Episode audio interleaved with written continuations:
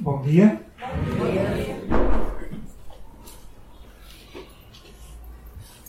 Já alguma vez vos entregaram uma tarefa de grande responsabilidade? Uma tarefa tão difícil e complexa que se pudessem delegavam noutra pessoa.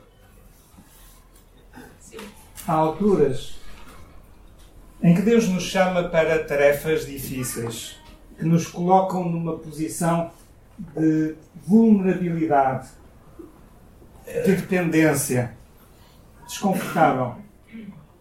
Mas é nessas ocasiões que temos mais oportunidade de ver Deus agir como resultado da nossa obediência.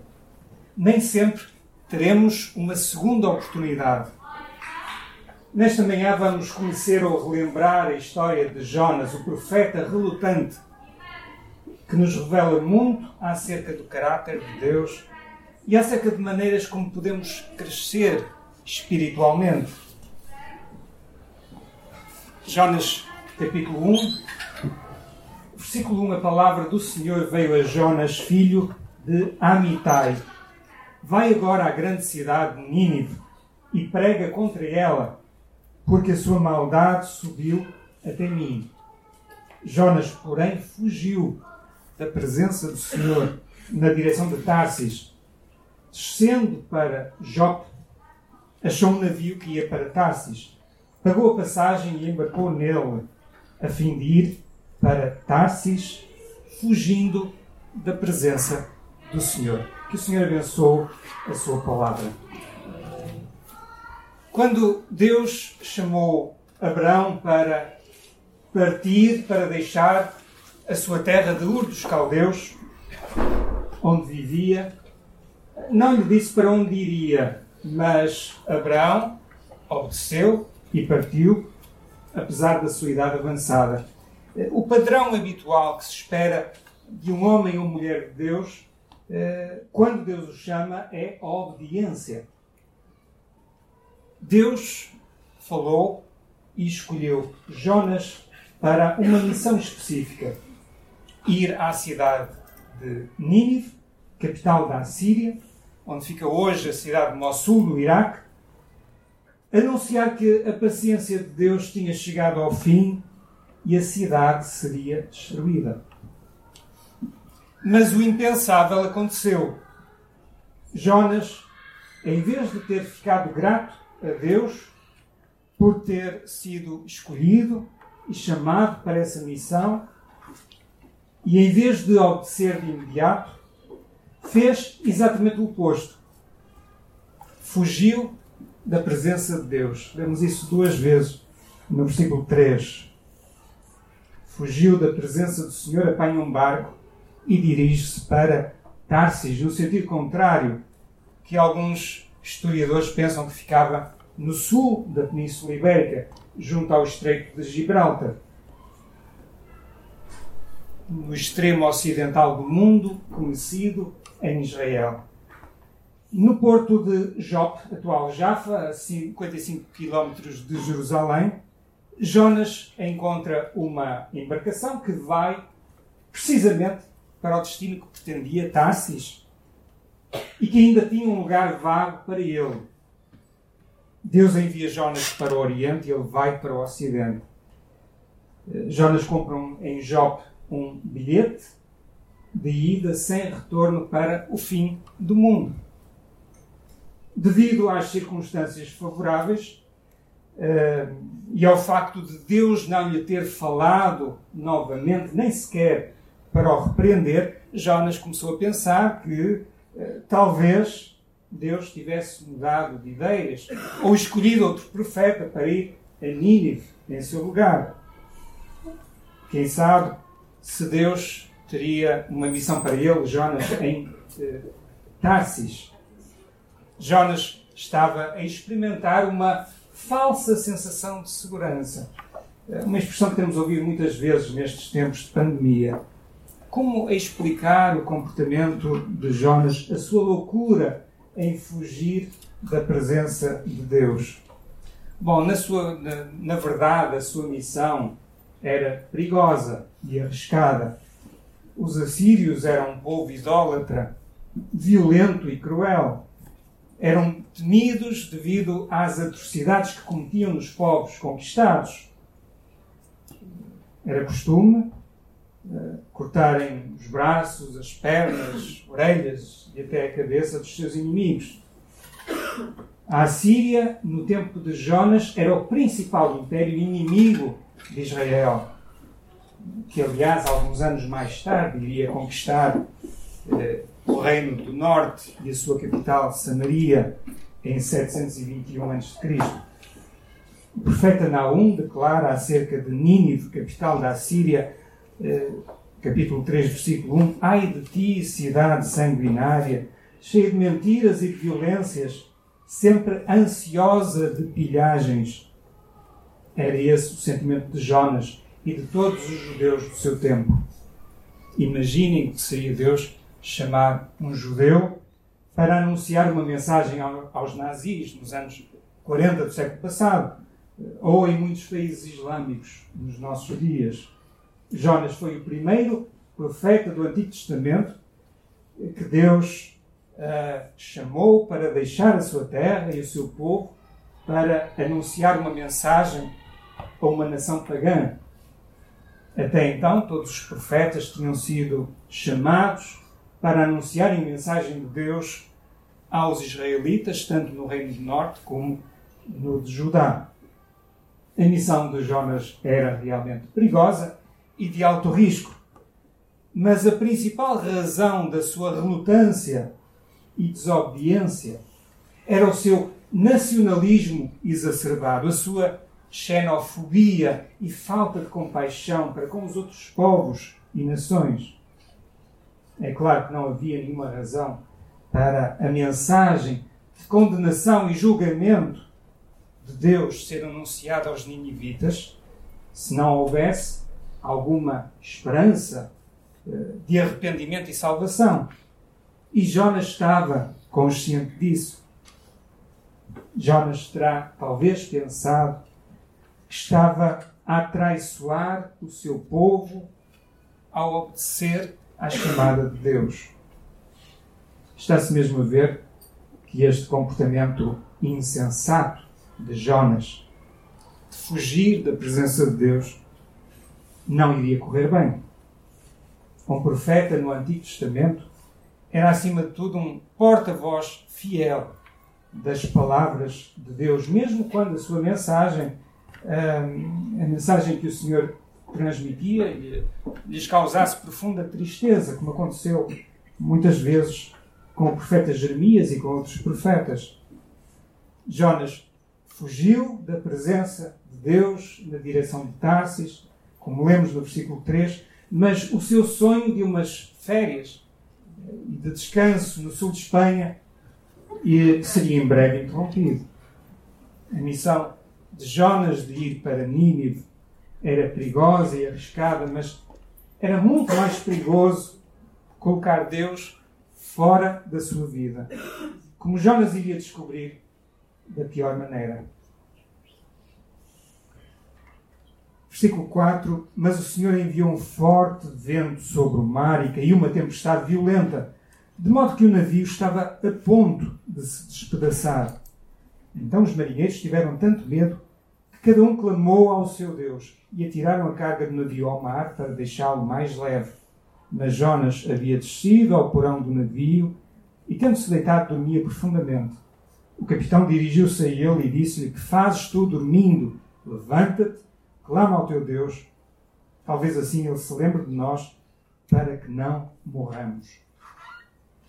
Jonas, o profeta relutante, estava a fugir da presença de Deus e da missão que ele lhe confiou, e por isso queria passar despercebido na sua viagem para Tarsis, como uma espécie de eh, passageiro clandestino. E então vai dormir no porão do barco. Dormir pode ser uma forma de se fugir dos problemas e de se enfrentar a realidade. E é nesse estado que é encontrado pelo capitão, indiferente à terrível tempestade, que entretanto se levantou e que ameaça fazer o barco naufragar. O capitão do navio, ao dizer a Jonas, levanta-te, no versículo 6, está a usar exatamente as mesmas palavras que Deus usou quando chamou uh, para a sua missão. Às vezes, Deus usa os descrentes para nos despertarem de um estado de secura espiritual e afastamento de Deus.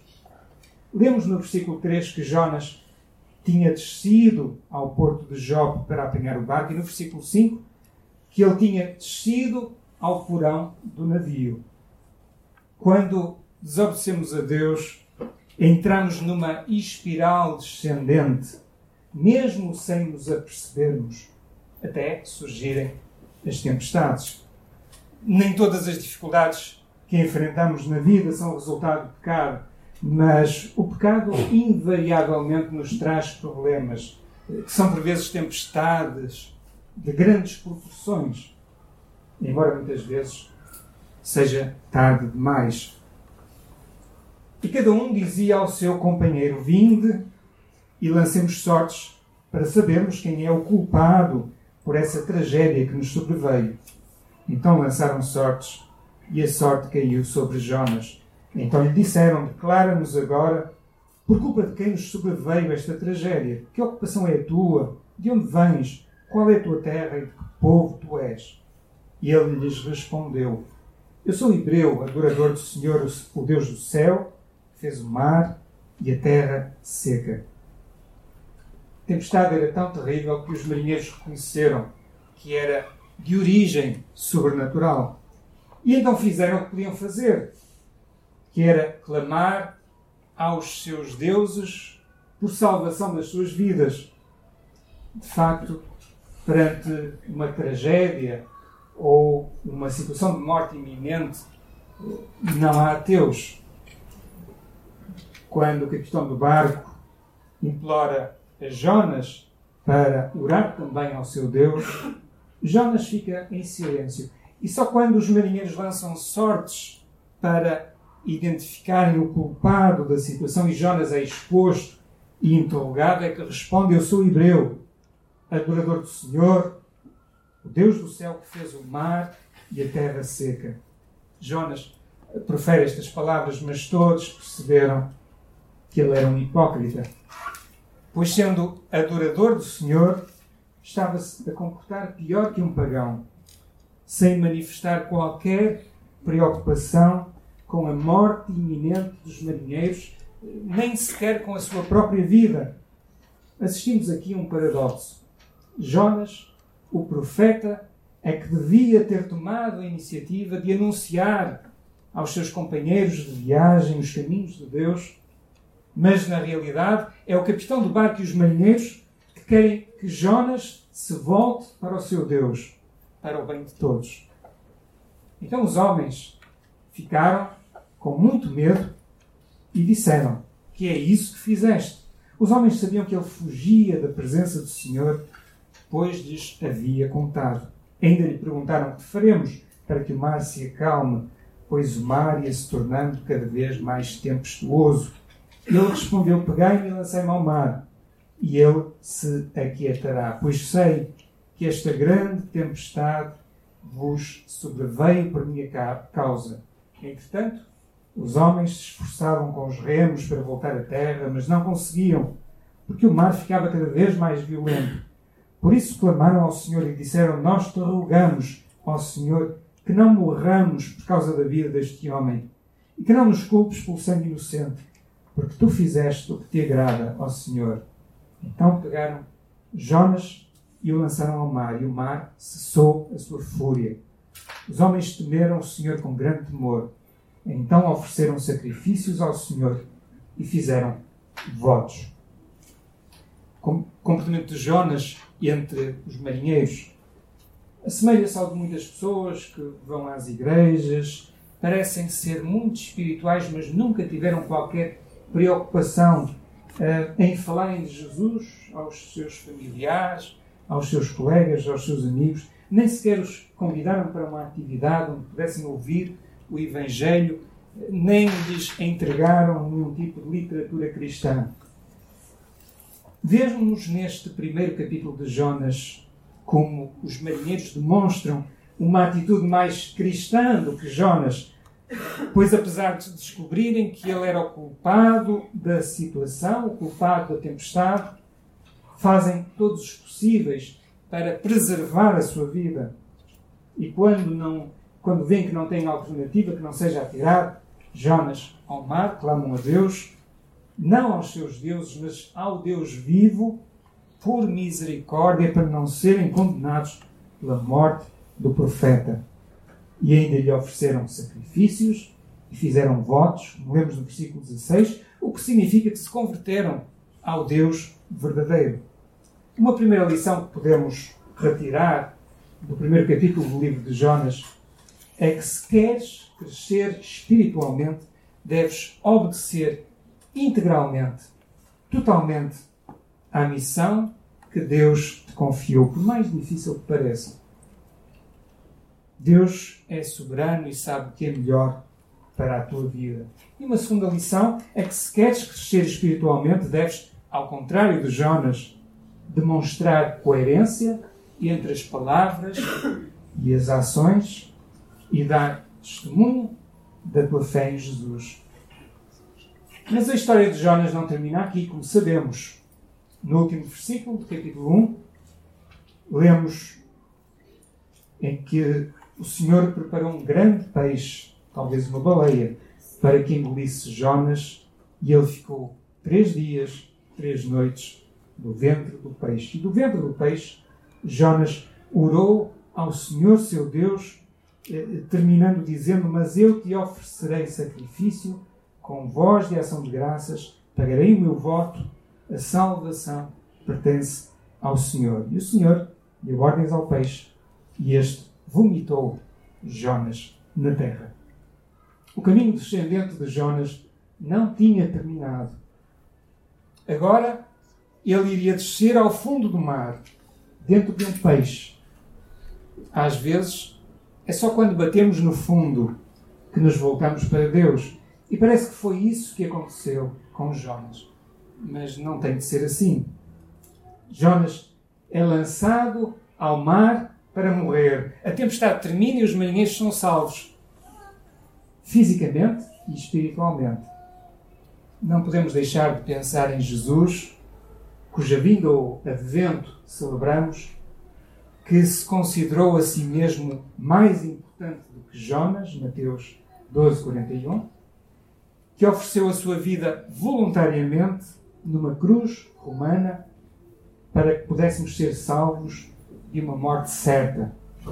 No interior do peixe, Jonas orou a Deus usando excertos dos Salmos. Todas as declarações que encontramos no capítulo 2 eram passagens dos Salmos que eram um inário uh, do seu tempo e que ele tinha memorizado desde criança. Ou seja, ou seja, Jonas usou a palavra de Deus para orar que Deus preservasse a sua vida. E podemos retirar daqui mais uma lição. Se queres crescer espiritualmente, deves conhecer e aplicar a palavra de Deus à tua vida e circunstâncias. E para conhecer a palavra, temos de estudar e, se possível, memorizar. Não há alternativa e ninguém pode fazer isso em nosso lugar. No entanto, na oração que Deus faz, que, que, que Jonas faz a Deus, eh, não vemos a demonstração de um coração verdadeiramente arrependido por ter desobedecido à vontade de Deus. No final da sua oração, no capítulo 2, Jonas promete a Deus que faria sacrifícios e cumpriria os seus votos, mas quem realmente os faz são os marinheiros, que não conheciam Deus nem eram profetas. Lemos no capítulo 2, versículo 10, que o Senhor deu ordens ao peixe e este vomitou Jonas em terra seca ao fim de três dias. Em Levítico capítulo 18, versículo 24, Deus adverte o seu povo que, se não lhe fossem fiéis, a terra os vomitaria. O mesmo, a mesma palavra em hebraico usada para descrever o que aconteceu com Jonas. Levítico 18, 24 diz: Não vos contamineis com nenhuma destas coisas, porque as nações que eu expulso diante de vós se contaminaram com todas elas. Versículo 25: Eu castigo o pecado da terra porque está contaminada e a terra vomita seus habitantes. E versículo 28: Para que a terra não seja contaminada por vós e não vos vomite também, como vomitou o povo que nela estava antes de vós. Encontramos aqui mais uma lição importante. Se queres crescer espiritualmente, tens de confessar o teu pecado sempre que te desviares do caminho de Deus. Uh, lemos em 1 João capítulo 1, versículos 8 e 9. Se dissermos que não temos pecado, enganamos a nós mesmos e a verdade não está em nós. Se confessarmos os nossos pecados, Ele é fiel e justo para nos perdoar os pecados e nos purificar de toda a injustiça. Capítulo 3, a palavra do Senhor veio a Jonas pela segunda vez. Vai agora à grande cidade de Nínive e proclama a mensagem que eu ordeno. Jonas foi imediatamente para Nínive, segundo a palavra do Senhor. Nínive era uma cidade grande e se levava três dias para percorrê-la. Jonas começou, começou a percorrer a cidade por um dia, clamando: Nínive será destruída daqui a 40 dias.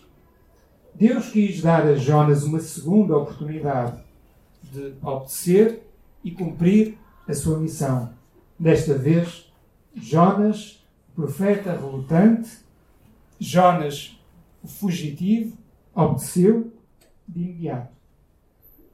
Foi finalmente para Nínive, a capital da Assíria, anunciar a mensagem de Deus, dizendo: Nínive será destruída daqui a 40 dias. Para quem gosta de pregações curtas, temos aqui um exemplo.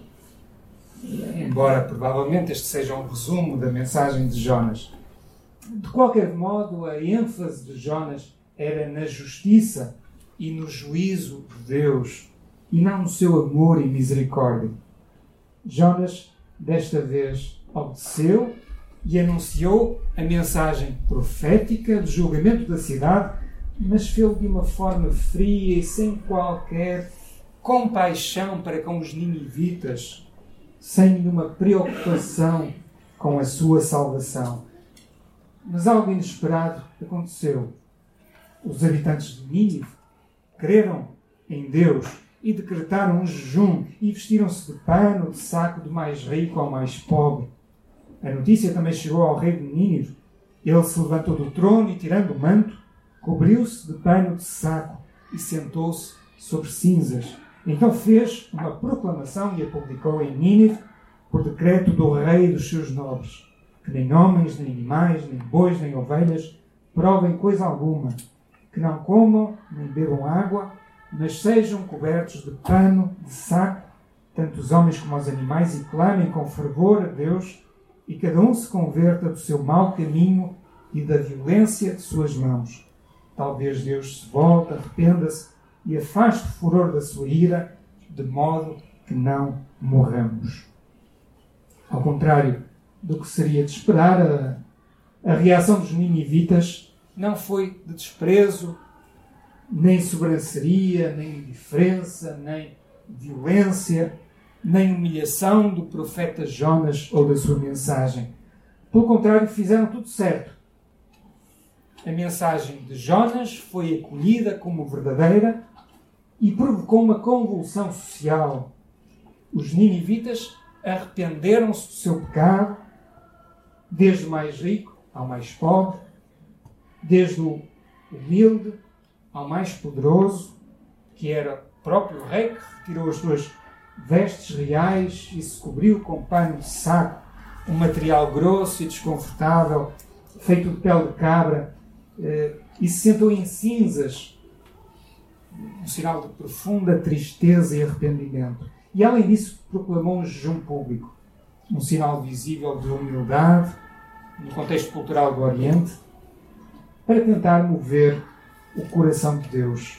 E Deus viu o que eles fizeram, como se converteram do seu mau caminho. Então arrependeu-se do castigo que lhes enviaria e não o executou. Deus respondeu com misericórdia ao arrependimento dos ninivitas e adiou a destruição da sua cidade em 150 anos, até o ano 612 depois de Cristo. E provavelmente ela só aconteceu porque essa outra geração posterior não se arrependeu. A missão de Jonas em Nínive era perigosa e de alto risco. Mas Jesus, que é mais importante do que Jonas, assumiu um risco muito maior ao obedecer integralmente à vontade do Pai, sendo fiel até à morte, experimentando desprezo, humilhação, dor e sofrimento atroz e até transitoriamente o silêncio de Deus quando carregou o nosso pecado na cruz do Calvário. Em Êxodo 34, 6, Moisés declarou que Deus é misericordioso e compassivo, tardio em irar-se cheio de bondade e de fidelidade. E em Miqueias 7,8 lemos que o Senhor não retém a sua ira para sempre, porque Ele tem prazer na sua misericórdia. A misericórdia faz parte da natureza de Deus, faz parte da essência do seu caráter. É por isso que vemos incontáveis relatos nos Evangelhos de muitas ocasiões em que Jesus manifestou profunda compaixão para com as pessoas, que o levou a morrer em nosso lugar. Esse é o caráter de Deus e o que Ele espera de cada um de nós. Podemos retirar daqui mais uma lição.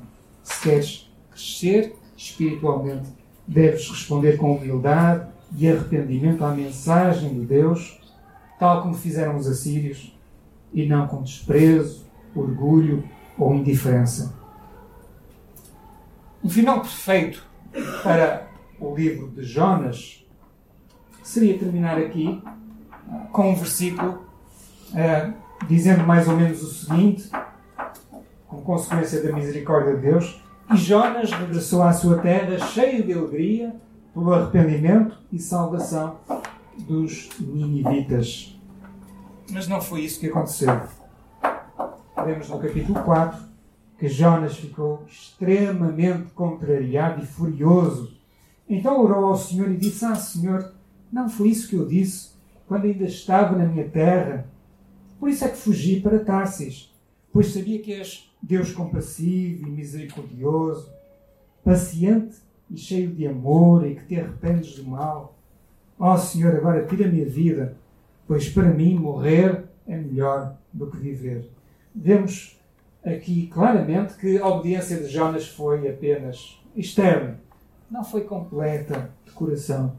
Na verdade, Jonas queria a morte dos ninivitas e preferia morrer do que ver os seus inimigos de boas relações com Deus. Jonas ficou zangado com Deus. Ou melhor, Jonas estava zangado com Deus desde o primeiro momento em que foi incumbido desta missão. A sua atitude é semelhante à dos fariseus nos dias de Jesus, ou de alguns crentes nos Estados Unidos que vão com cartazes eh, a locais conhecidos pela sua imoralidade e de devassidão, proclamando mensagens de condenação e de juízo, em vez de levarem uma mensagem de amor e de compaixão. Se somos cristãos, o nosso compromisso primordial é para com Deus e não para com o nosso país, religião, partido político ou profissão. Alguns esquecem-se disso e substituem a adoração do Deus vivo pelos ídolos da fama, do dinheiro ou do poder. O Senhor respondeu: É razoável essa tua ira? Então Jonas saiu da cidade e sentou-se ao oriente dela. Ali armou uma tenda e sentou-se debaixo dela à sombra, até ver o que aconteceria à cidade, pensando que talvez ainda pudesse haver algum tipo de destruição. No versículo 6, o Senhor Deus fez crescer uma planta acima de Jonas para que lhe fizesse sombra sobre a cabeça, a fim de livrá-lo do seu incômodo. E Jonas ficou muito contente por causa da planta. Mas no dia seguinte, ao nascer do sol, Deus enviou uma lagarta que atacou a planta e ela secou. E aconteceu que, aparecendo o sol, Deus mandou um vento oriental quente e o sol bateu na cabeça de Jonas e com toda a sua alma ele desmaiou e desejou morrer, dizendo: Para mim, morrer é melhor que viver. Então Deus perguntou a Jonas: É razoável essa tua ira por causa da planta? Ele respondeu: É justo que eu me ir a ponto de desejar a morte. O Senhor disse: Tens compaixão da planta que não cultivaste nem fizeste crescer, que numa noite nasceu e na outra morreu? E não teria eu compaixão da grande cidade de Nínive, onde há mais de 120 mil pessoas que não sabem discernir entre a mão direita e a esquerda e também muito gado? O problema de Jonas, a sua relutância em obedecer à missão que Deus lhe confiou, era acima de tudo por duvidar da sabedoria e da justiça de Deus em ter compaixão de outros povos e nações. Jonas queria um Deus à sua imagem, que defendesse o seu povo de Israel, os seus inimigos, e exterminasse os inimigos de Israel. O único momento do livro de Jonas em que ele ficou contente com alguma coisa foi quando Deus fez crescer uma planta para lhe proporcionar sombra. A preocupação de Jonas era com uh, o temporal, com a sua satisfação pessoal, com as suas necessidades, com o seu conforto, em vez de se preocupar com a eternidade e com os valores do reino de Deus. A misericórdia de Deus manifestou-se não só em relação aos assírios, mas também em relação a Jonas, o profeta relutante, o profeta fugitivo, o profeta nacionalista, egocêntrico e farisaico. Deus disse a Jonas que os ninivitas não sabiam distinguir entre a mão direita e a mão esquerda, ou seja, que não tinham qualquer discernimento entre, em relação ao bem e ao mal, e por isso não sabiam como viver de acordo com os padrões que Deus estabeleceu. Jonas não responde à pergunta que Deus faz aqui no versículo 11, o último versículo do livro, talvez porque esta pergunta não é dirigida apenas a Jonas, mas a ti e a mim. Qual vai ser a nossa resposta? Por último, se queres crescer espiritualmente, deves amar os que não conhecem a Deus e, naturalmente, os teus irmãos em Cristo, com o amor de Jesus. Se não temos amor e compaixão pelos que não conhecem Deus e o caminho da salvação, eh, devemos pedir a Deus que nos conceda para podermos cumprir a missão que Jesus nos deixou de irmos por todo o mundo e anunciarmos o Evangelho a todas as pessoas. O cerne da mensagem do livro de Jonas é que Deus deseja alcançar aqueles que vivem na ignorância do seu amor e deseja fazê-lo através do seu povo, através da sua igreja, através de ti e de mim. É uma grande responsabilidade. Mas é também um enorme privilégio sermos usados por Deus para abençoarmos outras pessoas através das nossas palavras e através das nossas ações. Oremos. Obrigado, Senhor, pela tua palavra. Obrigado pelo livro de Jonas e por aquilo que podemos aprender acerca da tua vontade e dos teus planos. Obrigado porque és um Deus compassivo, um Deus misericordioso, um Deus paciente, um Deus que se preocupa com cada um de nós e com aqueles que não conhecem o caminho de salvação. Obrigado por Jesus, que veio para obedecer totalmente à vontade do Pai e para, através da sua morte, nos dar uma vida, vida com abundância, uma vida que permanece depois da morte. Ajuda-nos a sermos obedientes, ajuda-nos a seguirmos o exemplo de Jesus e a vivermos com coerência entre aquilo que dizemos e aquilo que fazemos. Ajuda-nos a sermos obedientes à tua chamada e à tua missão. Isto nós oramos e pedimos em nome de Jesus. Amém.